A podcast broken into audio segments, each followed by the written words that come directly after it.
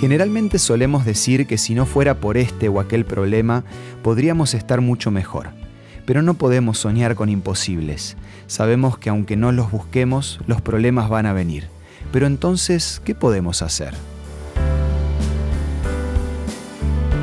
Esto es Una luz en el camino, una breve pausa para reflexionar, con el licenciado Santiago Paván.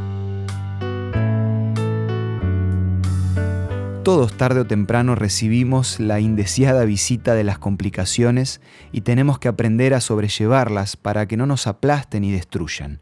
Puede tratarse de una enfermedad crónica, de una compleja situación de familia o de otros problemas que parecen no tener fin.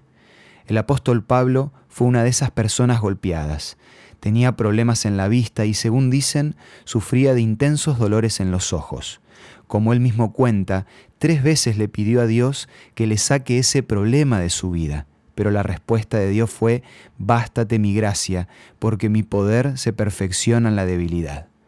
Con esta promesa de que Dios lo sostendría y lo mantendría humilde mediante el dolor, San Pablo aceptó su destino y se sintió reanimado para poder seguir luchando cada día. Su problema no desapareció, pero con la actitud positiva que decidió tener fue como si hubiese desaparecido.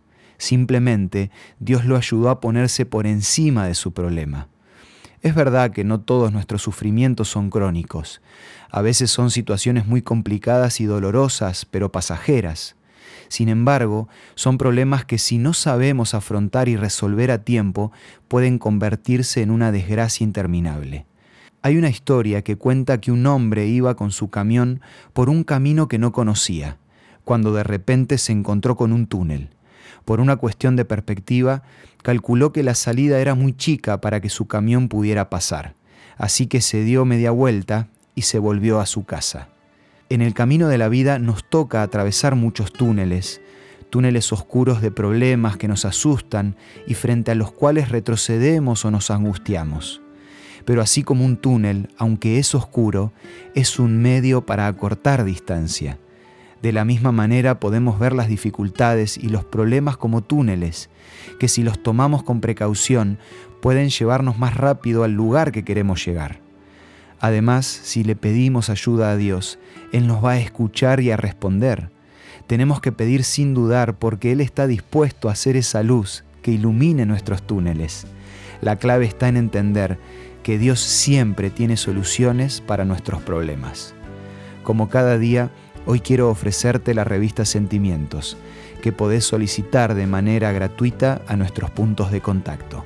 Envíanos un WhatsApp al 1162 26 1229 o búscanos en Facebook como Una Luz en el Camino.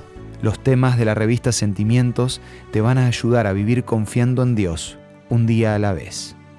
Esto fue una luz en el camino. Te esperamos mañana para un nuevo encuentro, cuando volveremos a decir... Permitamos que a lo largo de las horas de cada día Dios sea una luz en nuestro camino.